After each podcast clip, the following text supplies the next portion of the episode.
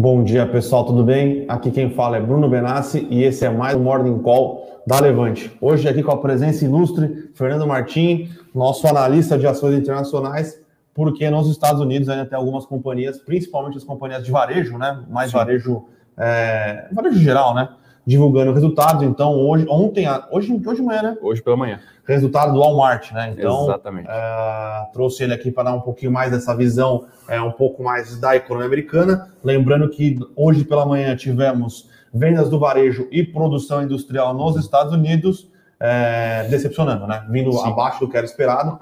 Ontem a gente teve é, o Empire State é, Business eu esqueci o nome, mas é um, é um índice de confiança calculado pelo Fed de Nova York, vindo bem abaixo das expectativas. E na sexta-feira a gente teve um índice de confiança, que acho que é o, é o mais acompanhado, provavelmente, que é o índice de confiança da Universidade de Michigan, vindo bem, bem abaixo uh, do que o mercado esperava. Na sexta-feira, na, quando da divulgação do índice da Universidade de Michigan, o, o, o index, né, o índice, ele apresentou, é, ele estava abaixo da, do, de, estava abaixo do que foi apresentado durante a pandemia. Então. Isso a... na sequência de dados fracos na China, sim, né? Sim. Então é um momento um pouco de aversão a risco do ponto de vista global. Ontem a gente experimentou um pouco disso, até o, se nos prendeu o S&P 500, fechou ali estável, até em leve alta, renovando as máximas, mas o VIX, que é o índice do medo, o índice que Sim. mede a volatilidade né, das opções, estourou, subiu ali um pouco mais de 12%. Claro que ele já estava também, ele caiu a última semana toda, a gente viu que não parecia fazer muito sentido frente a um cenário com muita incerteza ainda, e esse cenário de muita incerteza continua, tá? Que a gente vê ainda, é, do ponto de vista do, do mercado de trabalho, muita vaga aberta, mas o desemprego elevado. Isso, pelo que eu estava lendo, não é exclusivo para Estados Unidos, é, o Reino Unido e algumas outras regiões também estão experimentando algo do tipo, né? A gente não sabe se tem ali uma discrepância entre o perfil das vagas abertas e das pessoas que estão procurando ou que não estão procurando, Sim. né? mas a grande verdade é que é, as economias ainda estão passando por um período bem, bem complexo, né, Bruno? Bem, bem difícil ainda, né? E para piorar, né, a gente tem um quadro fiscal aqui no Brasil bem preocupante. Sim. Essa preocupação ela é, ficou mais evidente nas últimas semanas e que a gente acompanha aqui até alguns gráficos, o Brasil bem descolado do mundo. Isso não é só Brasil contra Estados Unidos, tá, pessoal? Isso é Brasil contra outros emergentes, né? Tem China também, que é um caso à parte, mas o Brasil também está aí numa pegada um pouco mais negativa no curto prazo, tá? É, o que nos, que nos deixa um pouco mais otimistas foi a temporada de resultados que veio muito boa, né? Do ponto de vista micro, as empresas apresentando bons números, né? Tanto aqui como nos Estados Unidos, né? Tanto aqui quanto nos Estados Unidos. Europa também, não vamos Algumas métricas indicam que de 8 a 9 a cada 10 empresas nos Estados Unidos superaram as estimativas, tá? Até existe lá um indicador, né? Os americanos fazem indicador para tudo, na verdade. Existe um indicador de percentual de, su de surprises, né? Quanto, é, enfim, esse ratio de quantas empresas surpreenderam. E esse trimestre foi o maior desde a crise de 2008 pré-crise de 2008, na verdade. Então, um momento micro bem interessante, a despeito de um, de um ambiente macro um pouco mais desafiador. Lembrando, né, pessoal, as empresas listadas têm um perfil de governança, de estrutura de capital, de eficiência operacional bem diferente das economias eh, da, das empresas é, não listadas com perfil mais familiar. Sim, né? sim. É, só mais um, um adendo, né? Uh, hoje, hoje pela madrugada, na verdade, né, na China, então, hoje pela manhã na China, o regulador, mais uma vez, ele soltou um draft, né? Ainda é um rascunho, Sim. mas é um rascunho de uma regulação que deve é, continuar pressionando as empresas de tecnologia, tá? Então, é, a, a ideia da regulação penalizar quem, quem faz competição desleal. Então, eles consideram que a, principalmente a Alibaba, Tencent e a Man... Meruan? Meruan, isso. Tava falando Mantua aqui, mas Mantua é o jogador do Corinthians. É, tem, tem a Zindi.com também que eles praticam competição desleal com os outros, com seus outros é, concorrentes, né? Sim. Por causa de dados, tamanho de mercado. Uhum. Então, a, o Alibaba ele impedia os, os, seus, os seus sellers de venderem em outros mercados. Então, tinha Sim. algumas coisas nesse sentido e é, um controle maior sobre os dados dos clientes, tá? Então, uhum. é, é o, o, regulador chinês é, continuando é, essa essa blitz, né, é, contra os, o, essas empresas de tecnologia. A gente até teve alguma discussão aqui, algumas discussões aqui algumas vezes, a gente leu alguns textos, é, que parece que o regulador chinês é, ele quer forçar né, os grandes cérebros da China a desenvolver irem, tecnologia em setores tecnologia, mais isso. estratégicos do ponto de vista estatal, vamos assim dizer. Né? Até, inclusive, a gente trouxe algumas semanas atrás uma notícia no nosso Will com isso, falando que deve-se encerrar a questão de subsídios para empresas de software desse tipo na China. Né? Então, aparentemente, é, vou ser um pouco reducionista e rápido aqui, mas a China quer reduzir as vantagens, né, ou pelo menos reduzir o ímpeto dessas empresas de software que ela chama de software meio bobo de se desenvolverem. Falo aqui de gaming, é, um pouco de e-commerce também, enfim, talvez faça mais sentido para ela que é, os, os, cérebros da tecnologia se desenvolvam mais em áreas como chips, principalmente, chips, que, vai, que, vem se, que vem ser chamado como novo petróleo aí, né, o petróleo do século XXI, enfim.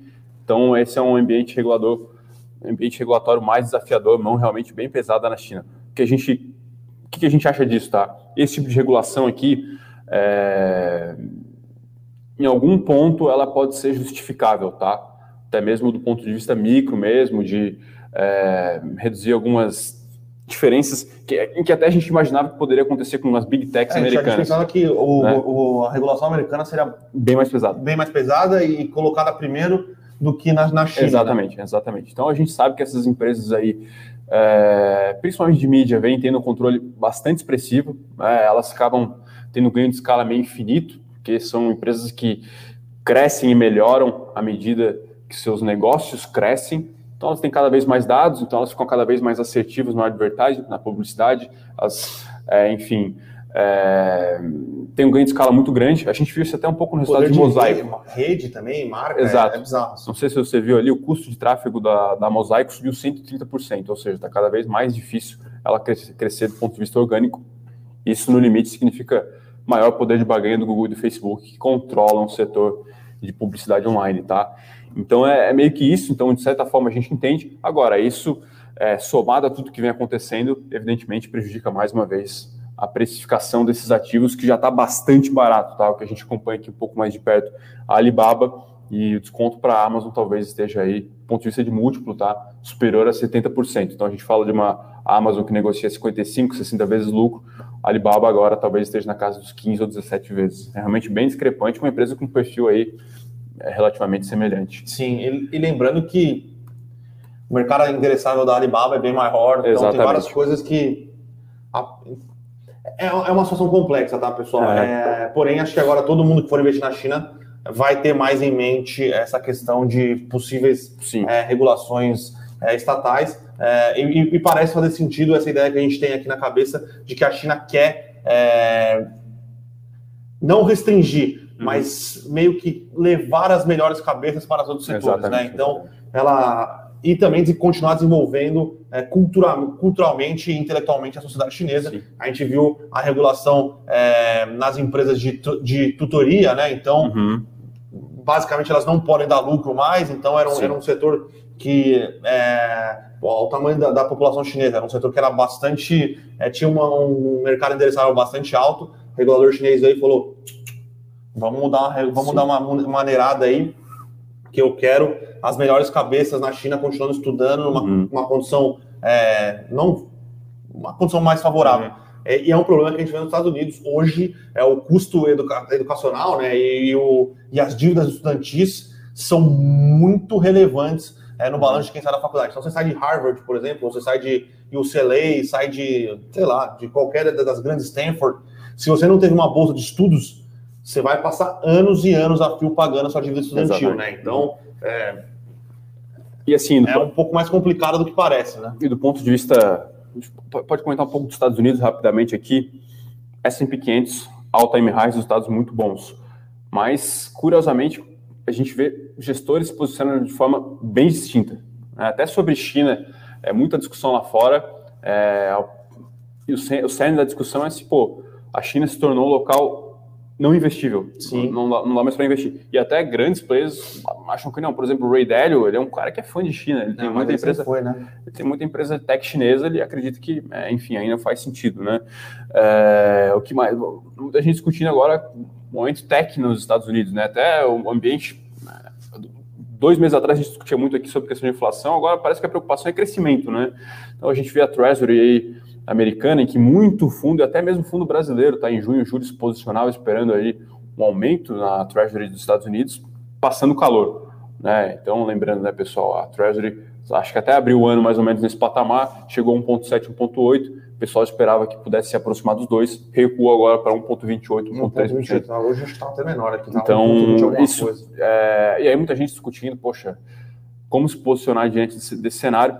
É, uma grande discussão, até a gente estava assistindo há pouco aí na Bloomberg, uh, o pessoal aí se perguntando, né, e até o Burry, né, Michael Burry, o, o, investidor aí icônico, né, o cara do Big Short, se posicionando contra alguns ETFs de inovação, de alta tecnologia, que são muito carregados em Tesla e em outras empresas que ainda não geram caixa, mas em tese são é, e detêm tecnologias disruptivas. Então, um mercado bastante complexo lá fora, gestores se posicionando de diferentes formas, e a despeito de tudo isso, um S&P 500 que parece indomável, invencível aí, Nossa, subindo 20% tá? no ano, realmente um belo desempenho, Dow Jones também, Nasdaq também, enfim, então aquela, aquela questão lá que muita gente falou, ah, o rotation, olha, meio que as boas empresas acabaram tendo desempenho bem, bem positivo, estão tendo desempenho bem positivo nesse ano de 2021, tá? Realmente é um mercado muito diferente dos Estados Unidos. Sim. É, e aqui no Brasil a gente continua uh, no reboque de crise institucional. Então, uhum. Votação da, da, da, reforma tributária, que parece que vai ser votada hoje, cada vez pior a reforma tributária, tá? Da última vez é, se colocou isenção em distribuição de, de, de dividendos para empresas até, até que faturam até 4,8 milhões, né? Uhum. Então, normalmente, não que todas sejam, mas uma, tem uma concentração grande de profissionais liberais que estão nesse uhum. tipo de uhum. empresa. Então, é, é isso. O cara tem uma empresa pequena, o cara é ele mais um funcionário, o cara é um profissional liberal, fatura 4,8 uhum. milhões e não paga imposto de renda, enquanto o assalariado o CLT paga. É, não, não me parece fazer sentido, né? Mas é o que a gente vem falando aqui desde o começo é, dessa discussão da proposta é, do, da proposta de reforma tributária, que é uma proposta fraca, é uma proposta feita às pressas. É, e é isso, né? Então, é, é, é, quando a primeira proposta foi é, colocada na mesa, o mercado reagiu mal, teve algumas alterações na proposta, que a, a princípio o mercado achou que as empresas teriam uma tributação menor, só que quando você para para fazer as contas direito, parece que pelo menos ia netar, né? Ou talvez ficar um uhum. pouquinho para baixo. É, só que os dados são. A, a, proposta sofreu várias alterações, os dados utilizados para fazer as projeções não são disponibilizados, uhum. é, então é uma proposta muito que faltou muita discussão, é, faltou muito dado para se fazer é, a questão de, de, verdadeiros impactos possíveis ou não. É, é, é bastante complicado, tá? Voltando a, a, frisar, eu gosto de tocar bastante no tema. Existia uma proposta do Bernardo Api que tinha, acho que era a PEC 45, na, uhum. no, que já tinha passado por uma, por uma comissão, tinha. É, tinha um aval do mercado também. Né? É, tinha um aval do mercado, era uma proposta bastante interessante, mexia no sistema tributário como um todo uhum. é, e foi jogada fora, né? Então. Sim a situação é, dessa reforma tributária me deixa bastante preocupado, tá? Parece que, é... parece que eu estou lendo cada. Parece um trecho de um livro que eu li recentemente aí, Lições Amargas, Gustavo Franco. Gustavo Franco. No Brasil a gente precisa reformar a ideia de reforma. Então é, a gente acaba caindo em algumas armadilhas do gradualismo, as reformas não são feitas de maneira contundente, expressivas mesmo, e até ele fala que a gente está aí pelo menos 30 ou 40 anos atrasado em termos de reformas que foram feitas lá na década de 90. Né? Então, e inclusive por conta disso, o Brasil acaba crescendo pouco e alguns setores e tal, e alguns players é, da sociedade acabam justamente culpando as reformas por não ter crescido. Então, essa armadilha que o Brasil vai caindo nesse ciclo aí, nesse ciclo, é realmente um pouco da nossa história aí, dos é. anos até talvez mais recentes, né? Tem uma questão, eu estava uh, tava escutando o pessoal da Arco, né? Sobre quando teve a discussão que agora envolve é, o, a não arrecadação de impostos ou pagamento de multas é, pela Receita Federal, envolvendo a questão do PIS e COFINS. Uhum. Quando foi aprovada a inclusão do, do, do, do PIS e COFINS no ICMS, aquela, tudo, todo aquele, aquele embrólio que a gente vê hoje nos resultados, as empresas revertendo isso para dentro do resultado, é, quando se foi aprovar, muita gente falou, isso está errado, não cabe. Sim não faz sentido constitucional. Os caras foram lá, aprovaram e falaram, mas mais para frente a gente vê isso. Então, uhum. se aumentou a arrecadação de imposto no curto prazo, para no longo prazo realmente você tem um problema gigantesco aí. Uh, então é, é, é isso, pessoal. Às vezes é, é, melhor não fazer reformas do que fazer reformas atabalhoadas. Ah, o né? mercado já talvez pense que é melhor deixar para 2023 uma reforma tributária um pouco mais contundente, aí sim atacando é, imposto sobre consumo, algo. Porque agora está meio uma coxa de retalhos, né? Uh, e sobre as, as, reformas, existe a questão ainda da PEC dos precatórios, né? Que é uma, uhum. é, é uma reforma que é, tem como intuito uh, é isso, dar um calote no, no, nos precatórios, né? Parcelar Sim. o pagamento. Uh, existem algumas coisas aí envolvendo é, essa PEC, né? Uh, primeiro, se faz sentido ou não, é, uhum. se se pode gerar algum estresse para agências de rating ou não. Eu escutei é, alguns tributaristas e alguma dessas pessoas que acompanham as, as, agências de rating falando que pode ocasionar um, um calote é, um calote entre o, as responsabilidades do Estado, né? Porque é uma uhum. dívida assumida, uma dívida julgada, é uma dívida que deveria, deveria ser paga. É, e acho que o maior medo do mercado é hoje, quando essa PEC for tramitar na, no Congresso, ela sofrer várias alterações. É, e no final das contas, para ser uma PEC do, do, do, de precatórios que vai ser um fundo fora do teto de gastos, outras coisas sejam Sim. adicionadas e aí realmente o impacto fiscal seja realmente bem maior do que o que a gente imagina, tá? E se você parar para pensar nas últimas é, propostas do executivo que tramitaram no Congresso,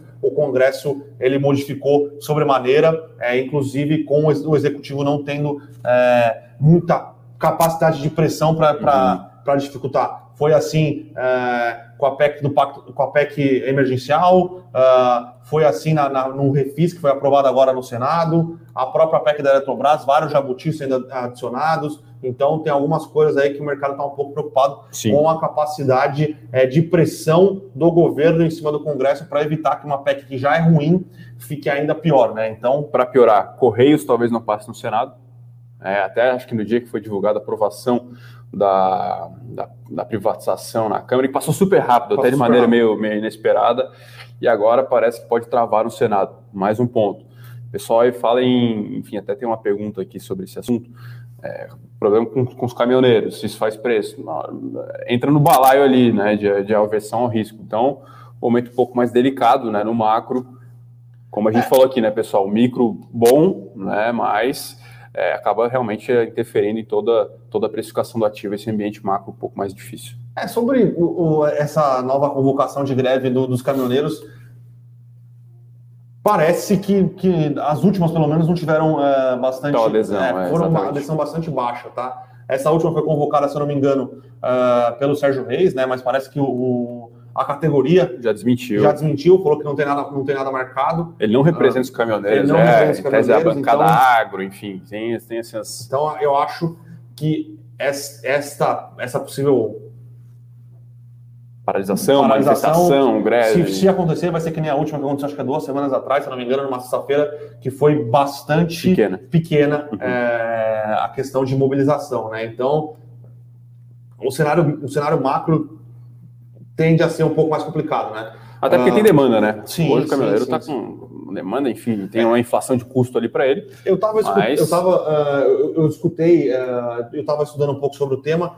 Depois da crise de 2018, parece que existiu muita empresa contratando o caminhoneiro e diminuiu um pouco o percentual de caminhoneiro autônomo, uhum. a representatividade do caminhoneiro autônomo, né? Uhum. Então e as empresas elas conseguiram negociar melhor é, com, com, com os, os, seus prestadores de serviço, né? Na verdade, com seus contra, contratantes. Então, é, existe sim uma pressão dos caminhoneiros autônomos hoje, mas parece que é, é um pouco. É, eles estão menos representativos do que eles foram em 2018. Sim. Mas é, tem bastante coisa acontecendo também. Existem é, algumas contestações no, no STF sobre o cumprimento daquela tabela, né? Aquela é. tabela de cargas. É, então, tem muita coisa que, que tem acontecido aí é, nos, últimos, nos últimos meses e tornado o cenário um pouco mais, é, um pouco mais é, complexo e complicado aí, né? E agora, o cenário externo aí talvez dando uma, uma, uma ligeira piorada. Sim. Né? Uhum. Então, é, vamos lá rapidinho aos destaques corporativos, tá, pessoal? Vamos, vamos começar aqui pela desktop. É, lembrando que ontem a Unifique, que é, foi uma, uma, das outras, uma, da, uma das outras empresas que divulgaram resultados é, das empresas de fibra ótica que acabaram de fazer o IPO, né? As duas fizeram o IPO em julho, divulgaram os resultados referentes ao segundo trimestre de 2021. Então, crescimento da desktop foi muito forte, né? O crescimento da desktop, inclusive, é, foi mais forte do que o crescimento uh, da Unifique, porém com margens um pouquinho mais, um pouquinho piores, né? uhum. né? Mas mostra aí que as, as empresas realmente estão botando é, clientes para dentro, estão aumentando uh, a infraestrutura de fibra ótica, estão é, realmente é, investindo pesado, tá? Então, os números vieram bons, né? Vieram positivos, uhum. porém, com o mercado um pouco mais é, azedo. azedo, né? As empresas têm sofrido é, correções aí, tá? Então, mas mesmo uh, a Unifique ontem apresentou números que a gente julgou positivos, sofreu, a desktop sofreu ontem também, mas eu acho que pensando na infraestrutura aqui, na, na malha de infraestrutura, na quantidade de casas que eles têm passado, no, uhum. na qualidade de serviço que eles prestam, né, que é bem melhor do que o serviço prestado é, pelas, pelas grandes empresas, né, uh, essas empresas tendem a continuar investindo, colocando cliente para dentro, Sim. aumentando rentabilidade e agora com caixa eles vão conseguir acelerar ou, ou a, a, parte orgânica, né? Porque pessoal custa bastante caro fazer essa, infraestrutura é, de fibra ótica. A Oi, inclusive, para aumentar essa estrutura, ela vendeu tudo. Tudo uhum. bem que as outras partes da empresa uhum. não eram é, mais é, tão eficientes e ela ainda vendeu uma parte da empresa que ela quer fazer a, a fibra neutra, né? Que ela, ela vai só é, expandir a fibra ótica e vai alugar para esses pra prestadores de serviços regionais, ela vendeu uma parte dessa empresa para o BTG, Sim. que realmente é muito capital intensivo. Então, essas empresas com IPO, caixa, vendo essas menores, vendo as menores, que são menores do que elas, em cidades vizinhas, elas vão para cima, Exatamente. vão comprar, botar para dentro. Então, lembrando, é, a gente né, gosta bastante do, das é, empresas que vieram do setor. Tá? A gente gostou da, da, a gente gostou do call, call do ponto de vista macro, bem interessante, infraestrutura, enfim. É... Calls bem de longo prazo, né, Bruno? Então, talvez o desconto não era tão aparente ali na entrada, pode gerar aí algum efeito negativo, mas olhando para os resultados, o call permanece intacto, né? Sim, a gente sim. gostou do que viu, sim. enfim, talvez cresceram bastante, a, é. cresceram bastante a questão de é, homes passed, né? Que é as casas exatamente. passadas, né? Então é, não é cliente ainda, mas é o que você leva aí. O mercado endereçável, né? É, o mercado endereçável, exatamente. É. Você vai aumentando o mercado você endereçável, passa aqui o cabo na, na rua, enfim, aí você faz um cálculo de quantos clientes você pode atingir. Enfim, é um cálculo, como a gente falou, de infraestrutura, de levar aí é, aumento de capacidade de processamento de dados via e, rede para. E lembrando que é muito importante para é muito importante para o 5G ter uma rede Sim. de fibra ótica é, bem estruturada, né? Porque uhum. para cada torre de 5G tem que ter, ela tem que estar ligada em uma rede de fibra, numa rede de fibra ótica. Senão ela não consegue é, oferecer a velocidade. Tem toda uma questão um pouco mais técnica, tá? Mas pode ser e muito provavelmente essas empresas de, é, de fibra ótica é, regionais elas vão estar muito interligadas com o avanço do 5G no Brasil. Exatamente. Então, as empresas elas já têm é, colocado mais portas, né? Cada porta que você coloca é, quando você está desenvolvendo o, a fibra ótica é utilizada para alguma coisa. Então, elas estão colocando essa fibra ótica, é mais portas de fibra ótica para realmente acoplar, acoplar, a tecnologia 5G, tá? Então, é, é um call de longo prazo, mas é um call que a gente acha bastante interessante a gente prefere as, as, as fibra óticas regionais do que as tradicionais, pensando só na expansão de fibra ótica. Né? Exatamente. Temos algumas curtas e boas aqui de Sim. Camil e Aliança Sonar, então uma do é, varejo alimentar. É, na verdade, não é varejo alimentar, é alimentos básicos, dizer, né, com diversas marcas top of mind, aí a Camil, né, enfim, uma das empresas com setor, um perfil um pouco mais defensivo na Bolsa Brasileira, né? Ela fez um IPO aí relativamente recentemente, se não me engano, é de 2017 ou 2018, enfim. Né? Empresa, uma clássica small cap do Brasil Sim. e que está aí buscando é, uma certa consolidação. Né? Ela não é tão ativa assim, mas pelo menos eu lembro aí de a cada seis meses, um ano, ela anuncia uma nova aquisição. Ela Sim. anunciou aí uma na, foi na manhã de hoje ou na noite de ontem, não sei, né? É, pegar aqui o nome da, da companhia, Santa Malha, que é líder aí no segmento de massas em Minas Gerais. Então, é o Camil aí que é top of mind em feijão, arroz também. Açúcar. Açúcar, é, atum coqueiro também, atum se não me engano. Enfim. É deles, é então, ela vai tentando aí adicionar é, novas marcas ao seu Diversifica portfólio. um pouco né, o seu portfólio, mas... É, e é uma empresa bem redonda, né? Mas é mais, mas é, é, o, é um dos problemas que a gente viu, é, não que a gente viu, né? Mas é um dos problemas com a, com a Branco. Sim. Ah, uhum. Poder de preço é bastante... Não, não existe poder de é. preço, né? Poder de marca. É, e tem uma questão de que massas, o insumo é trigo, o trigo é importado, então pode dar uma pressionada, tá? Mas é uma aquisição de uma empresa consolidada em Minas Gerais, uhum. é, traz um pouco, um pouco mais de diversificação de receita, uhum. né? Mas é aquela, às vezes você troca o arroz com feijão por, com, por macarrão dependendo do preço. Sim. Então uhum. Tem que ver o quanto eles não são complementares, tem que ver quanto eles não são substitutivos enquanto complementares, pensando numa situação é, de inflação alta e uma crise, pensando um pouco mais é, no profissional. É, nos que não são de carteira assinada, esqueci o nome, fugiu o nome. Ah, é, informais. Nos informais, tá? Então. Enfim. É, mas é um, é um call aí que hoje deve fazer preço. O impacto que a gente espera hoje é positivo para Camil. Vamos ver aí. Eu tava olhando o Camil aqui. Como está Camil 3? Subindo 1,27. É... Dado o Ibovespa e o cenário um pouco mais é, avesso ao risco, é um, é um bom, um bom, é um bom, bom resultado, tá? Um bom desempenho. desempenho.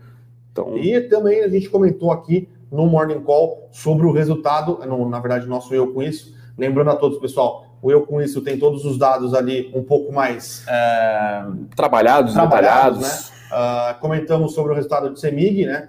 É, eu e o Fernando, a gente estava até comentando aqui, olhar resultado de empresa é, de elétrica é, é, é tumultuado, né? Bastante complexo. É, mas aí a Nelly fez realmente um trabalho é, bastante é, destrinchou bem os números aqui, uhum. tá? Então, uh, em, em, em, grandes números, grandes números, tá? O resultado da Semig veio positivo, tá? Uhum. Uh, principalmente é, pela parte de transmissão e distribuição, tá? a parte de, de, geração de energia é, tem sofrido um pouco aí, uh, mas o resultado foi bom. deixa eu ver aqui um pouco mais os grandes números. É, a EBITDA cresceu quase 40% aí, né? Então Sim. é um aumento de margem aí bem expressivo, lembrando que distribuição foi bastante positivo, né? Sim, transmissão também. O gás também veio bem, né? ela tem aí um fornecimento de gás, uma, uma parcela disso. Então a Semig hoje deve também é, apresentar uma performance. A alta do Bovespa aqui subindo positivo. 5%. É. Lembrando que a Semig uh, tem discussões para ela vender a Taesa, ela tem Sim. uma participação relevante na Taesa, né? Não se sabe ao certo se o uhum. se vai precisar passar pelo uh, pela Câmara do, do, pela Câmara Estadual de Minas Gerais ou não, uhum. existe todo, todo um trâmite envolvendo ainda esta, essa, esse desinvestimento por parte da CEMIG, uhum. mas a ideia da CEMIG é realmente sair de alguns ativos, inclusive ela tem, ela tem mostrado interesse em vender algumas, é, algumas hidrelétricas, algum, alguns projetos menores, tá? Ou participações que ela não considera é, relevante ou, ou não considera é, é fazer parte do core business, juntar caixa, é, distribuir para os acionistas ou melhorar sua estrutura de capital, tá? Tem feito um bom trabalho a CEMIG nesse sentido, tá?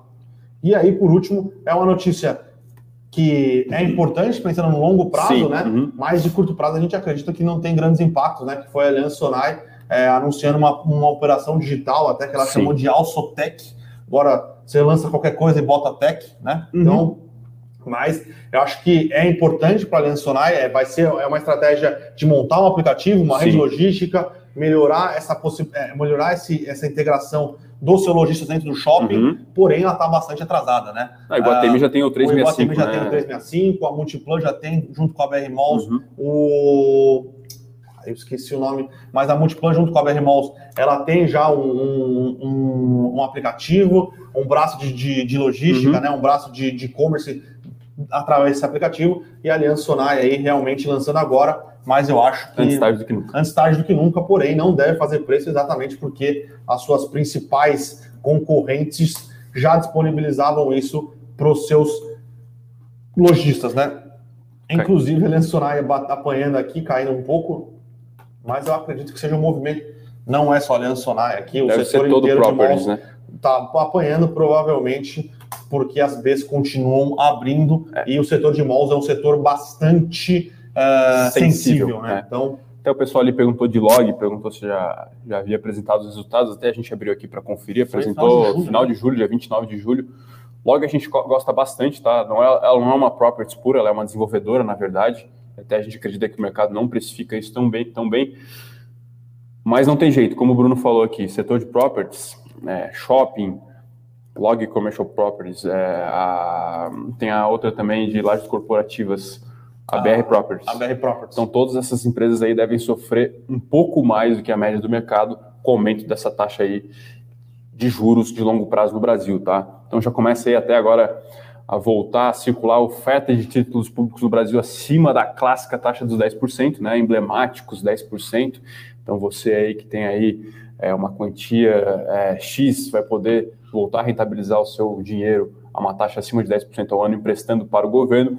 Lembrando que não necessariamente isso é positivo, existe a tal da marcação a mercado, né? Enfim, então se você vender seus títulos antes do prazo pode até oferir um prejuízo, mas chama atenção realmente como mudou aí o preço, né? O custo de oportunidade do Brasil aumentando bastante. Então é importante ficar atento, alguns setores acabam sendo mais impactados com isso e até empresas que são de qualidade, a gente gosta aqui do setor de shoppings no Brasil, uhum. né, mas que não tem jeito, né? A conta que se faz é isso, é, até tem uma conta um pouco mais técnica que você faz lá, o cap rate, né, o aluguel sobre o preço que você paga por aquele empreendimento, você pode até fazer isso com o imóvel na PF aí, é, e aí calcula-se um spread disso da, do juros da NTNB, por exemplo, né? Então esse spread aí, é, ele pode ser que esteja diminuindo, né? E aí o mercado ajusta o valor de mercado das propriedades para manter ali um spread, vamos assim dizer, é, interessante. Né? Lembrando que você tem que remunerar acima da, da custo de oportunidade com prêmio de risco também por conta do, da operação. Então, é, é enfim, é, o setor mais sensível realmente ao momento igual mais. Eco, eco rodovias também sofrem bastante, é, saneamento normalmente também sofre bastante, então Sabesp sofre, CCR não é de, de, de não é de saneamento, mas sofre igual a Reco Rodovia, uhum. são, são, as empresas que têm um fluxo de caixa é, mais previsível, né? Uhum. Então, chamam essas empresas de bond proxies, né? Então, Sim. por ter um fluxo de caixa mais previsível, o mercado considera ela que elas têm uma previsibilidade de resultado, então é mais fácil você trazer esses fluxos de caixa a valor presente, uhum. com os juros é, futuros subindo, elas acabam sofrendo um pouco mais, tá? Sim. Uh, ah, Para finalizar, vamos comentar aqui rapidamente de Walmart. Então, essa sim é a clássica varejista, gigante varejista aí dos Estados Unidos, referência praticamente global. Né? Ela que coroou aí grandes investidores, inclusive o famoso Peter Lynch aí, foi o cara que fez muito dinheiro comprando ações da Walmart, apresentou mais um resultado sólido. Falar aqui em termos de grandes números, receita aí de 141 bi de dólar, é bastante coisa, né? inclusive é uma receita superior à da Amazon, tá? É, um crescimento de 2,4% na comparação anual. Isso veio um pouco acima do esperado, tá? O mercado esperava ali por volta dos 108, 138 bi de dólar. É, o resultado operacional também veio bom, 7,4 bi, aumento de 21%, e com ajuste foi é, um, um aumento de 10,6% nessa métrica. Então, toda vez que o resultado operacional, né, o EBIT, ou EBITDA, ou lucro líquido, cresce a uma taxa superior a, a, taxa de crescimento da receita, isso significa ganho de margem, e ganho de margem significa aumento de eficiência operacional, tá? Isso que o mercado olha muito, a gente gosta de analisar aqui. Então, a empresa cresceu 10,6% o resultado operacional, acima do crescimento de receita, isso foi bastante interessante. Por fim, o lucro líquido aí por ação 1,78 dólares, acima da expectativa que era 1,58, tá? Então, falando em termos gerais, o que, que a gente gosta de olhar? Quanto cresceu a receita e se isso veio acima do esperado, se ganhou margem, se não ganhou, se esse ganho de margem foi de fato sustentável, se não foi por conta de um efeito não recorrente, e, enfim, alguns outros detalhes também do mais do ponto de vista estratégico, tá? Então, um resultado bem redondo, tá? Aparentemente a empresa vem aí indo bem no seu, é, na sua estratégia, e como o Bruno falou aqui da questão de shopping, todas as varejistas do mundo tentando fazer essa, essa integração de multicanais, que se fala omnicanalidade, Walmart também fazendo isso. Como ela tem uma bandeira muito forte, ela também tem buscado ganhar com advertisement, ou seja, com publicidade, mais ou menos o caminho que a Amazon também vem aí trilhando. É... E um resultado assim bem redondo, tá? Até a gente fala aqui que a margem passou de 4,7% para 5,1%, ou seja, 0,4 pontos percentuais a mais. Parece pouco, mas pessoal, para um setor como o varejo, é, é, muita geração de valor na veia, é um aumento aí de quase 10% proporcional na margem, é bem interessante. E só para finalizar, o call de Walmart é bem diferente do call de Amazon. Então, a Amazon cresce lá 30%, 40% é, ano contra ano receita, o Walmart fica aqui praticamente flat, cresce um pouquinho, mas paga um dividendo, né? Então a empresa aí pagou é, 7,4, quase 4 bi de dólar primeiro nesse, nesse trimestre aí, dividendos, recompra de ações, então um call um pouco diferente aí no varejo, uma empresa um pouco mais consolidada, um resultado bem interessante. E lembrando, né, uma empresa como essa, as expectativas tambem costumam ser Sim. menores, né? A Amazon apresentou resultado é, no meio do guidance, mediano, uma margem não tão boa, o mercado fez, o mercado puxou para baixo o preço da ação. O Walmart hoje a gente acredita que vai, vai andar bem. Eu acho que estava caindo no pré-market. Algumas questões também, né? Saiu Tencent, como a gente falou, caindo no, no, no pré-market. Saiu também Roblox, que é a desenvolvedora de games, né? A plataforma, na verdade, de desenvolvimento de games, também caindo aí 6%, mercado bem desafiador de se operar lá fora, tá? A gente vê muita algumas disparidades em termos de resultado, nem todas as big techs têm andado bem, a Amazon desempenho bem abaixo da S&P 500, é, próprio Netflix também, desempenho bem abaixo também do, do índice, maior índice acionário brasileiro, é, americano, é, e na ponta contrária, muita ação surpreendendo aí, subindo 30%, 40%, enfim, então um mercado bem desafiador lá fora, e é isso, né, pessoal? Empresa de crescimento, é, como a Roblox, que nem negocia múltiplos de preço-lucro ainda, porque está é, expandindo essa plataforma. Quando o resultado é um pouquinho abaixo do esperado, realmente o mercado penaliza e puxa o preço da ação para baixo. Ontem a ação caiu 5, hoje está caindo 6. Então, enfim, é, um, é alta variabilidade aí no valor de mercado da companhia. Acho que é isso, né, Bruno? Notícias corporativas são essas, né? Sim, vamos Então, Semig fazendo preços hoje, Semig Camil também aí positivamente impactada, a Aliança Sonai na outra ponta aí, um fato que pode gerar é, valor no longo prazo, é, mas, mas, no curto prazo é um não é um catalisador. prazo, né? É, podemos, acredito que partir para as perguntas, pessoal aqui, bastante dúvida hoje, o Danilo aqui pergunta sobre greve dos caminhoneiros. É... Olha, esse é um Lembrando que tinha esse rumor também, se eu não me engano, em janeiro ou fevereiro, né? Uhum. Que acabou não se materializando. Evidentemente, se acontecer, vai ter um impacto bastante negativo para a Bolsa no curto prazo, tá? Isso é inegável. Agora, o mercado parece não precificar uma alta probabilidade desse evento ocorrer. Claro que acaba entrando um balaio ali de risco fiscal, risco político, enfim, mas esse fato, esse evento, a probabilidade desse evento não nos parece estar no horizonte do mercado, mas tudo pode acontecer. A gente está falando de Brasil, né? Uh, o pessoal aqui pergunta, vamos ver. William aqui perguntando: aquisição de Aliar pela Redditor, por que subiu bem nas ações Aliar e não mexeu no preço da Redditor? Uh, William, primeiro, a, Red, a Redditor vai comprar a Aliar com preço estabelecido de 11,50, uhum. então o mercado é, ele vai mais ou menos até o preço de uhum. aquisição, uhum. numa, num, num, tentando fazer uma arbitragem. Sim.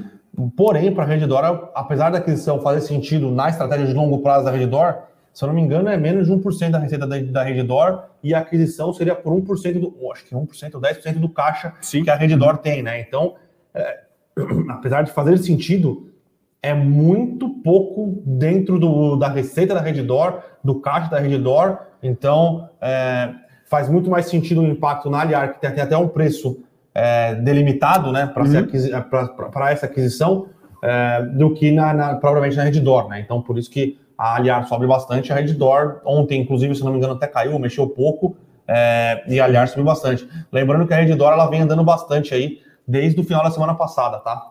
E lembrando que acredito que já esteja na conta de todo mundo que a Redditor vai fazer aquisição, continuar fazendo aquisição, Sim. continuar compondo seu portfólio. Ninguém vai botar na conta que é, a Aliar vai ser comprada. A gente não acompanha tão de perto a Aliar, tá? É uma empresa até relativamente pequena. É, enfim, Reddor vale aqui quase 150 bi de reais. É, Aliar é menos de um bi, é um, menos de 2 bi. Eu acho, né? 2 bi, mas com preço de compra 3,5 bi. Enfim, é, é, é, é, muito menor, é muito menor. Sim, então sim. é muito mais relevante. Tem 1,3 bi aqui, é, bem menor. Eles vão comprar acho que por 3,5, alguma coisa assim. Mas acho que o prêmio é 20%, né? 1,5 então? Eu acho que sim, porque ainda. 1,5, 1,5 bi. É, é. Enfim, é uma empresa bem menor. Bem pequena, bem pequena sim, mesmo. Sim. Faz sentido no que a, no que a, a Redditor quer montar, né? Ela quer verticalizar um pouco mais, inclusive competir com a DASA, é, que tem feito os contrários, né? Uhum. Era, um, era um laboratório e agora está adquirindo alguns hospitais, mas é, essa é a diferença. Para aliar é completamente revolucionário, uhum. né? Na, na, verdade, não vai ser revolucionário porque vai ser vendido 100% do controle, né? Mas o acionista ele já tem um preço que ele vai receber, a ação estava R$ reais, né? Sim. Uhum. Então, é, e para a Redditor faz sentido, mas não, não deveria mexer ou mexer bastante pouco, uhum. e foi o que aconteceu. Tá? E curiosamente, ontem, se não me engano, a maior alta do índice foi Qualicorp. Ou, enfim, mostrando aí que talvez está realmente bastante amassada. E toda vez que tem uma notícia, né, que empresa de tal setor é alvo de aquisição, enfim, isso pode trazer uma reavaliação dos ativos do setor dentro da bolsa, tá?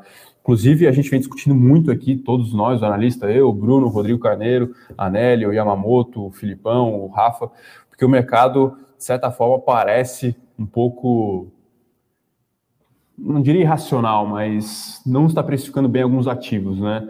É, a gente, na última semana, falou aqui de Minerva, realmente parece bem amassado o call, né? É até uma bizarrice a empresa valer aproximadamente 5, 6 bi, ela tem 6 bi no caixa, claro que isso não é é, dívida líquida. Nossa, 8 reais, né? 8 e 10. Então, é, algumas questões parecem não estar no lugar do mercado, é Sim, isso que eu diria. É, sobre, sobre a Minerva, a gente tinha um posicionamento até um pouco é, mais receoso é, sobre, a, sobre o resultado da Minerva por causa da, da pressão envolvendo aí é, o preço do gado no Brasil, né?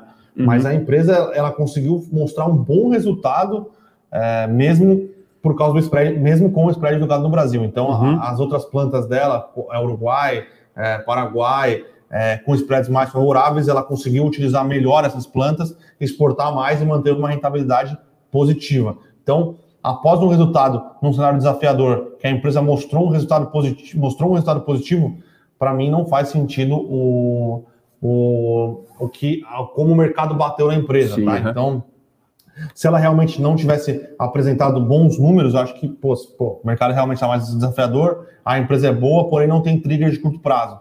Porém, a empresa mostrou que. E ela está descolada bem... do setor, né? Sim. Bem descolada do setor. Ela não parece ter. Ela tem até, algum, no limite, alguns fundamentos melhores do que MyFrig, J, não, não diria JBS, mas, mas MyFrig talvez sim. Sim. sim. sim. E BRF nem se fala. E o mercado penalizando, né? Talvez se algum gestor tivesse long e short ali, o setor contra, contra o papel passou algum calor aí, né? Sim, porra. Enfim, é, o pessoal que pergunta. É... Santos Brasil aqui. Santos vamos, Brasil. Vamos, Flávio. Bom dia, equipe. Sabe o que aconteceu com o Santos Brasil para ter caído mais de 13% ontem, sendo que foi o dia de assinatura da concessão do Porto de Itaqui? Bom, Flávio, é, é, essa assinatura aí era não evento, né? Então é só. Uhum. É... Formalidade. Só formalidade, burocracia. O que tem acontecido com a SAS Brasil é que a economia chinesa tem desacelerado, é, existe um receio com questão dos portos na China, já foi fechado alguns, algumas docas lá em alguns portos uhum. chineses por causa do Covid-19, né? Então a, a situação é, do Sudeste Asiático tem se tornado um pouco mais desafiadora. Uhum. É, e eu acho que o mercado tem pressionado a Santos Brasil por causa disso, tá? A gente não, não teve nenhuma divulgação de fato relevante. Uhum nada. O resultado apresentado na semana passada, se não me engano, na quarta ou na quinta, foi bom. Revisão de guidance para cima, uh, porém, essa questão envolvendo uh, os, a, o espalhamento do Covid-19 no Sudeste Asiático e o fechamento de alguns portos na China podem estar prejudicando Sim. e o mercado tendo uma, uma, uma nova reação é, exagerada no preço das ações, tá, pessoal? Lembrando que o Santos Brasil chegou no, em outubro ou novembro do ano passado chegou a negociar dois reais, se não me engano, ou três reais, quatro reais, três e noventa. Então, é, me parece exagero, tá? Sim. Na, nada mais aconteceu. É, ontem foi um dia bem ruim para Small Caps. Small né? Caps como um todo apanhou, mas Santos Brasil apanhou mais do que que a Small, o Santos Brasil apanhou como small caps de, de crescimento, de Sim, growth, uh -huh. que negociavam a, a, múltiplos muito maiores. Malucos, né? Então, uh, mas eu acho que é isso, tá? Não mudou nada no nosso racional da empresa. O que aconteceu é que o mercado, é, na minha visão, está é, colocando muito ao pé da letra é, ou levando muito ou se preocup... não se preocupando demais, né? Mas tendo uma reação exagerada em relação é, aos impactos do Covid-19 no Sudeste Asiático. Então, o pessoal perguntou aqui de cash. Ontem foi um dia bem negativo para cash. É, eu olhei aqui. É, Amélios. Eu, eu, cash burn, eu praticamente. Lembro, Brincadeira, tá, pessoal? Eu lembro que eles vão fazer essa, esse desdobramento, mas eu acho que está aprovado ou não está aprovado, não lembro. Mas eu não sei se eles vão desistir, tá? Na verdade, não deveria. Não sei. É que uhum. antes negociavam, sei lá, 70, Sim. agora está negociando a 40. O papel está com volatilidade de Bitcoin, basicamente. Né? Sim, exatamente. Então, uma volatilidade bastante alta no papel. É... Bruno aqui pergunta de uma para você, uma para mim, HLG, HGLG, é, enfim, um fundo imobiliário, logístico. eu acho que é o mais acho que talvez seja o mais tradicional da bolsa, né? E pergunta aqui para mim se é interessante aportar em JP Morgan. A gente gosta tá bastante, tá? No call aí de bancos nos Estados Unidos. A gente acredita que tem ainda alguns bons resultados a vir no segundo semestre. É... Mas o aumento de juros longos, aliás, a queda do juro longo dos Estados Unidos deixa o ambiente um pouco menos propício para o setor de bancos. A gente gosta para compor carteira, mas é importante ter essa, essa visão aí, tá? A gente acredita que tem bastante empresa boa ainda também nos Estados Unidos, principalmente as big techs negociando a patamares interessantes. Sim. Uh, sobre o HGLG, tá? Ele está numa emissão de cotas. Mais uma? Mais uma. É, Os caras então. são uma máquina, acho que é a sétima. Ele não faz tantas assim, tá? Acho que essa é a sétima dele, se eu não me engano. É, tem fundo aí que tem menos de um ano e já está na décima. Então, é, é, um ótimo fundo, tá? Então, é, só dá uma olhada por causa da emissão de cotas se faz mais sentido comprar no secundário ou na emissão. A emissão é uma 400, então tem a possibilidade. Eu também não lembro agora as datas para subscrever é, na 400. Então, se você for cotista, você tinha é, o direito de subscrição é, se você não for cotista, você tinha a possibilidade de, de entrar na oferta, tá? Uhum. Mas é um fundo muito bom, muito bem tocado. A equipe, do, a, a equipe do, do Credit Suisse faz muito bem o trabalho, está numa reciclagem de portfólio, está num momento que eles estão grandes o suficiente para fazer algum desenvolvimento dentro é, do fundo, tá? Então, é um fundo que a gente gosta bastante. É... Lembrando, né? Macro não tão bom para o macro não tão bom para mas... fundo imobiliário, mas para quem tem a cabeça de acumular patrimônio no longo prazo é, em bons ativos logísticos, Sim. eu acho que faz sentido, tá? Mas pode ser que caia mais, o macro uhum. realmente está um pouco mais complicado do que a gente, esperar, do que a gente esperava, até para o mês de agosto, o mês do cachorro louco, né? O Valentim tem uma pergunta boa aqui. Se justifica essa queda na nossa bolsa, já que os fundamentos das empresas não mudaram? Lembrando, né, pessoal, se a gente for by the book ali mesmo, né? Qual que é o valor de uma empresa? Qual é o preço justo de uma empresa? É, posso trazer a você pegar os fluxos de caixa futuro da empresa e trazer a valor presente para uma taxa. Então, é uma equação, tem um lado de cima da equação e um lado de baixo. O lado de baixo mudou, mudou. Né? A gente não sabe se isso é o quão duradouro isso é, mas quando se tem uma mudança na percepção de risco, você aumenta a taxa de desconto, consequentemente diminui o preço é, justo de qualquer ativo, tá? Isso para qualquer ativo, para qualquer ativo. Existe um uhum. denominador comum ali, né, que, é, que baliza o, o custo de oportunidade no Brasil, ele aumentou e, consequentemente, traz esse efeito negativo aí no preço das ações. Também para fundo imobiliário e no limite também, talvez aí para o empreendimento que você possa ter na pessoa física, tá? Então é um momento meio que de mercado mesmo. A gente. É... Difícil saber quanto tempo vai durar, né? Mas é inegável que traz um impacto, entre aspas, justo para o valor das empresas. Lembrando, como o Bruno falou aqui, alguns setores sofrem mais, outros setores Sim. sofrem menos com isso. É, a situação está uh, tá um, tá um pouco pior do que foi no começo do ano, uh, mas no começo do ano também o mercado ficou bem negativo com o Brasil, uhum. e aí começou a melhorar depois da aprovação da PEC, é, a PEC do Pacto Federativo, né, que Sim. foi a PEC é, emergencial. É, depois o mercado se enganou, né, ele quis se enganar com a relação da dívida pública sobre o PIB, uhum. que apresentou melhora. Depois o mercado entrou numa espiral positiva, e aí muita gente, quando a bolsa bateu 130, começou a revisar preço de bolsa para 150. Começo do ano, a gente apareceu aqui e disse que o Brasil não, não tinha virado, é, não tinha piorado tanto a situação uhum. fiscal. E quando bateu 130, todo mundo estava revisando para 150, a gente falou, pessoal, Espera lá que a gente também não virou a Suíça, tá? Uhum. Então, a gente tem problemas sérios de fiscal para resolver, a gente tem tensões importantes entre os poderes da República é, e a gente tem um Congresso que se diz reformista é, porém tem aproveitado é, talvez um pouco de é, dessas tensões envolvendo principalmente o judiciário e o executivo para andar com reformas e andar com uhum. reformas que não são consideradas assim, ou pelo menos não são ou é, bem discutidas, uhum. ou são reformas que, no final das contas, são mal, mal desenhadas. Né? Então, eu acho que tem um pouco de tudo. É, realmente, se você para para olhar só os múltiplos, o preço sobre lucro da Bolsa Brasileira está bastante tá atrativo, atrativo uhum. é, porém pode piorar. Sim, tá? Uhum. Pode tá barato sempre pode ficar mais barato. O que tá barato sempre tá barato e o que tá caro sempre pode ficar mais caro. Exatamente. Então, eu acho que não é o momento é, de tomar decisões é, de dar um all-in ou de vender tudo. É, eu acho que se você acha e se você tem estômago para aumentar um pouco sua participação em bolsa e comprar boas empresas, é um bom momento. É, porém, eu não daria um all-in, não sairia do resto das minhas posições comprando só bolsa. Eu aproveitaria para comprar um pouquinho de tesouro direto, principalmente o IPCA. Uhum. IPCA 26 pagando 4,3, é uma taxa interessante de juros real. Uh, eu acho que é um momento de para quem tem estômago, sim, aumentar um pouco é, as suas posições, porém é, não tomar nenhuma decisão aí de all-in. E acho que o principal é, é para quem é, está incomodado, talvez não seja a hora de sair, né? Não é hora não, de sair. É. Nunca saia em momentos assim, tá? Espera a situação dar uma melhorada, é, porque é uma maneira muito fácil de destruir patrimônio.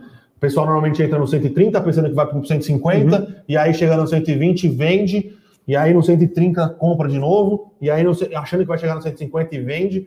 Isso é uma máquina de destruir patrimônio, tá? É, então, tem um estudo do Peter Lynch, falando é, aqui dele novamente. Medalha, né? Fundo Medalha, um cotista médio perdeu dinheiro, sendo que ele entregou um retorno composto anual de 30%. Justamente pelo que o Bruno falou, de comprar no high e vender no abaixo. Então, essa é um, uma boa forma de não ganhar dinheiro. Exato. Então, se você como o Bruno falou aqui de fundo imobiliário, eu, a gente que não faz diferente, a gente não pode investir em ação, mas a gente faz isso. É aí compondo seu patrimônio em bons ativos de risco, tá? Então, nem que seja fazendo preço médio. A gente tem aqui carteiras internacionais, o pessoal sempre pergunta: ah, agora é hora de comprar dólar, agora é hora de vender, o que, que eu faço? Enfim, tem, tem que ir compondo, tem que ir compondo seu patrimônio moeda forte e tentar é, tirar um pouco do peso e talvez até da ilusão de achar que é possível fazer um market timing perfeito, tá? Sim. No limite que os gestores multimercados fazem, é compor uma carteira de riscos, tenta achar ali algumas assimetrias onde ele acha que ele pode ganhar mais do que perder, mas nunca, como o Bruno falou, dar all-in numa posição e ficar extremamente convicto, porque no limite ser, ser cientista ou enfim é, é, é sempre é, ter a certeza de que podemos estar errados. Sim, Esse sim. é o mais importante aí para no mundo dos investimentos. Acho que é isso, né, Bruno? Temos mais algumas dúvidas aí? Ah, Enfim. Bom, Adilson, aqui sempre com. Sempre é um, um prazer ter você aqui, Adilson. É, dupla, mais uma preocupação para a inflação do ano de 2021. A Anel estima. É, a gente tem comentado é, aqui que a inflação brasileira Uh, tem muita gente que fala, não, mas o Banco Central não pode fazer nada, porque a inflação brasileira é só de choques de oferta. Uhum. É, tem mais esse choque de oferta, Sim. que é um choque de oferta envolvendo é, o preço é, da energia elétrica. É bastante complicado, né? Porque uhum. não é só o Brasil que tem sofrido uhum. com é, secas, né? A gente tem visto isso nos Estados Unidos também. É, a gente tem visto nos Estados Unidos o gás aumentando, né? O, o gás não o gás que é queimado em térmica. Uhum. Na China, o carvão aumentando. Lembrando que na China, boa parte é, da energia vem de queima de carvão. Então, o problema de energia elétrica é, é real. É real no mundo. Até, tá? tava vendo o problema que aí é, é uma questão que eu cansei de discutir aqui é que o Banco Central ele errou na condução da política monetária. Tudo bem, o choque pode tem primeiro que tem uma questão de que uh, se diz que o choque de oferta, o choque de inflação no Brasil é só é, por efeitos externos. Não é. O Brasil é uma, uma, economia bastante indexada, então, se você tem um choque, muito provavelmente você vai ter é, efeitos subsequentes da indexação da economia. Uhum. Então, por mais que, diferente dos Estados Unidos, que lá você não tem repasse de inflação Sim, no salário, uhum. repasse Exato. de inflação no aluguel. E tem uma questão de que boa parte desse choque é, tem erro do Banco Central na conta de política uhum. monetária, que quando jogou os juros para dois, o dólar explodiu. Então, uhum. é, É tão simples quanto isso, tá? O Brasil não tinha condição de ter um juros de dois. O Banco Central levou essa, os juros para dois na marra, quis achar que dava para fazer forward guidance num país como o Brasil. Sim. E o, os efeitos, acho que o efeito principal na inflação vem do câmbio. O câmbio bateu uhum. 5,60, 5,70, e depois tem um, um pass-through, né? Que é o, é, o, é o é repasse da variação cambial é, para os preços, tá? Então, é, e agora a gente está aí com o Banco Central tendo que levar os juros acima do que uhum. é considerado normal, podendo ter algum impacto na economia, né?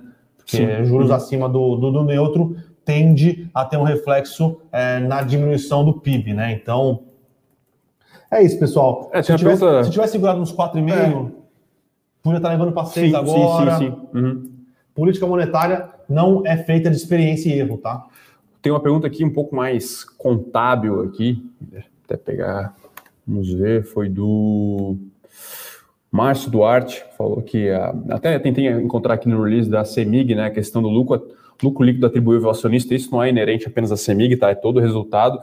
É que essas empresas, elas são grandes conglomerados, na verdade, tá? Então ela tem que é, reunir todos os balanços no consolidado. Então, parte desse balanço, de fato, não pertence totalmente parte dos resultados não pertence totalmente à companhia, uma parte é devido aos minoritários. Depois, lá embaixo, você tem que fazer esse ajuste e retirar uma parte daquele lucro que é o tal do atribuível a acionistas minoritários, tá? Enfim, um, é um detalhezinho contábil, né? E, enfim, que tem esse, essa particularidade aí. E aí, enfim, no limite que por vezes é feito é analisar o, tanto o balanço da controladora, que aí de fato seria apenas a CEMIG, quanto da consolidada para ver se tem alguma diferença discrepante, tá? Mas o que normalmente é feito é analisar o direto da, da, é, da companhia consolidada mesmo.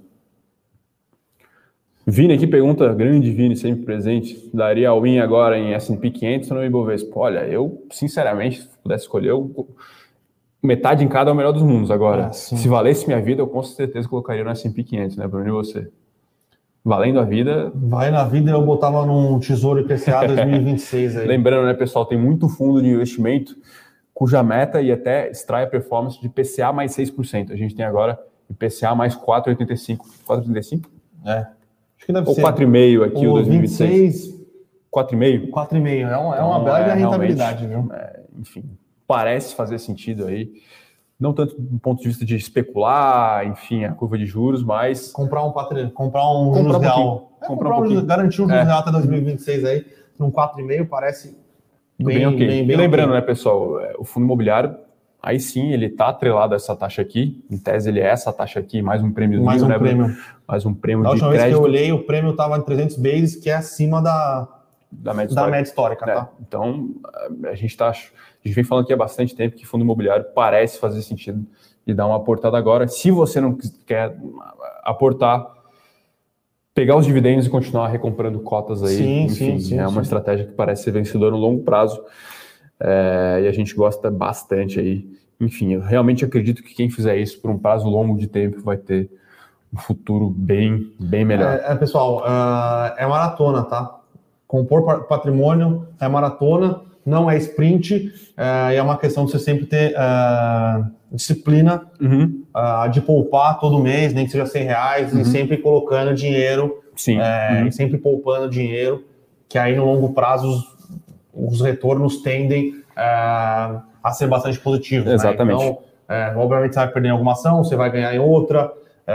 puta, um mês que você comprou a bolsa caiu, uhum. paciência, mas no outro mês que você comprar a bolsa vai subir. No longo prazo, é, e reinvestindo os, os dividendos, tende, é, você tende a ter bons retornos. Exato. O que não se pode ser feito, que é o estudo do Peter Lynch, né? Que, cara, é um fundo que rendeu, sei lá quantos por cento. 30%, 29%, 20 na verdade. ao ano, e teve gente que perdeu dinheiro no fundo. Então, é isso que você não pode fazer, entendeu? É, se for comprar um fundo, comprar uma ação, entender o que está acontecendo essas uhum. coisas, é, não se apegar também a, a, a paixões, Sim. né? Uhum. Se realmente aquela ação perdeu todos os fundamentos, paciência. Uhum. Tchau.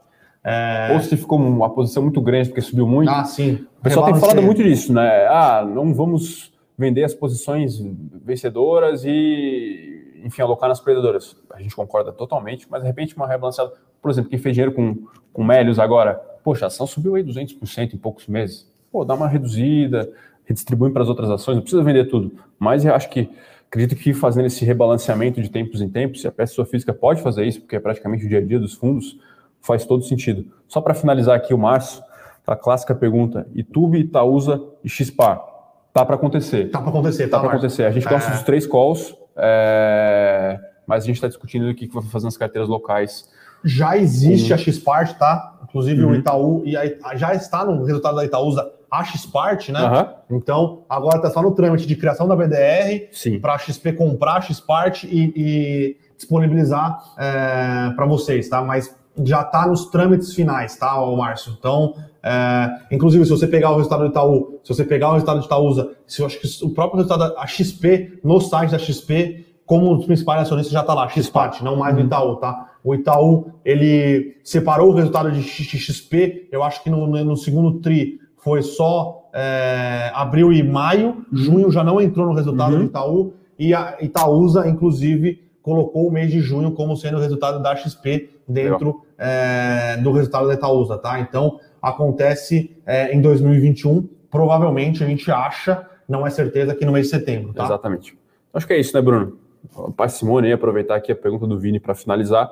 Momento atual do esperador, não, this is Brasil, né? É, isso aqui é Brasil, Vini. Cara, sinceramente, é, é um, a gente é um país com bastante problemas, tá? É, uhum independente. Não é culpa só do Bolsonaro, não é culpa só do judiciário, não, não é culpa só do legislativo. É, é um país com sérios problemas é, estruturais, institucionais, institucionais e às vezes se anima demais, é, quando não deveria se animar demais e às vezes é, se preocupa demais é, com algum quando às vezes não é necessário se preocupar tanto. Tá? De maneira desproporcional, né? Então, Até que em junho subiu meio desproporcional. Em junho subiu meio desproporcional. Então veio, o Brasil é, veio. Esse ano é um ano bastante desafiador. Uhum. A verdade é essa, o ano que vem também será bastante desafiador. É, mas acho que é isso. Você não pode ficar animado, você não pode falar, puta, agora, agora vai, Brasilzão, uhum. é, bolsa 200 mil pontos. Porém, é aquilo. Muita empresa é, entregou bons resultados e está negociando a preços atrativos. Uhum. Então também não é aquilo, puta, bolsa 60 mil pontos. Uhum. Então, eu acho que é sempre uma questão de ter, ter parcimônia uhum. ali, aumenta de vez em quando, dá uma diminuída, dá uma aumentada, uhum. diversifica bem, aproveita esses momentos um pouco mais de estresse é, em, em, PCA é, 2000, em, em, juros real, tá? Que juros real é uma forma bastante interessante uhum. de você é, aumentar, é, garantir um retorno interessante que em juros real sempre é importante, sempre é, está ganhando acima da inflação. É, então, esses momentos de estresse, obviamente, se você não for um dinheiro que você vai precisar amanhã, Sim. dá uma aumentada ali, é, dá uma aumentada um pouquinho em ações, mas nunca vai para o win, nunca sai vendendo tudo, porque eu acho que é, aí, no longo aí. prazo você vai ganhar aí, dinheiro. Isso era o compounder, pessoal. Então é melhor aí todo, todo ano, pá, esse ano a carteira não, não, não andou bem, deu 7, 8%, no outro ano dá 15%, enfim. E isso aí vai gerar uma bela vai gerar um belo patrimônio no futuro, tá? Então ir compondo aos poucos, acredito que a gente acha que é a melhor, melhor forma mesmo. Então é isso, né, Bruno? Beleza. Deixa um abraço aí pro pessoal. Tem mais resultados saindo nessa semana, lembrando, tem resultado, tem bolsa, a gente vai estar aqui para comentar os principais deles aqui no Morning Call. Então deixa um abraço para todos, uma excelente semana. Amanhã a gente está de volta. Hoje, fechamento ao vivo também, às 5 horas. A gente faz aqui um bate-papo rápido trazer aí, enfim, o que mais fez preço. Hoje a gente vai falar, ah, caiu mais shopping, hoje o caminho subiu, enfim, a gente traz aqui um fechamento ali, bate-bola, jogo rápido sobre o que fez preço no mercado. É isso, né, Bruno? Beleza. Valeu, pessoal. Valeu. Para saber mais sobre a Levante, siga o nosso perfil no Instagram arroba levante.investimentos. Se inscreva no nosso canal do YouTube Levante Investimentos. E para acompanhar as notícias do dia a dia e mais sobre a Levante, acesse nosso site levante.com.br.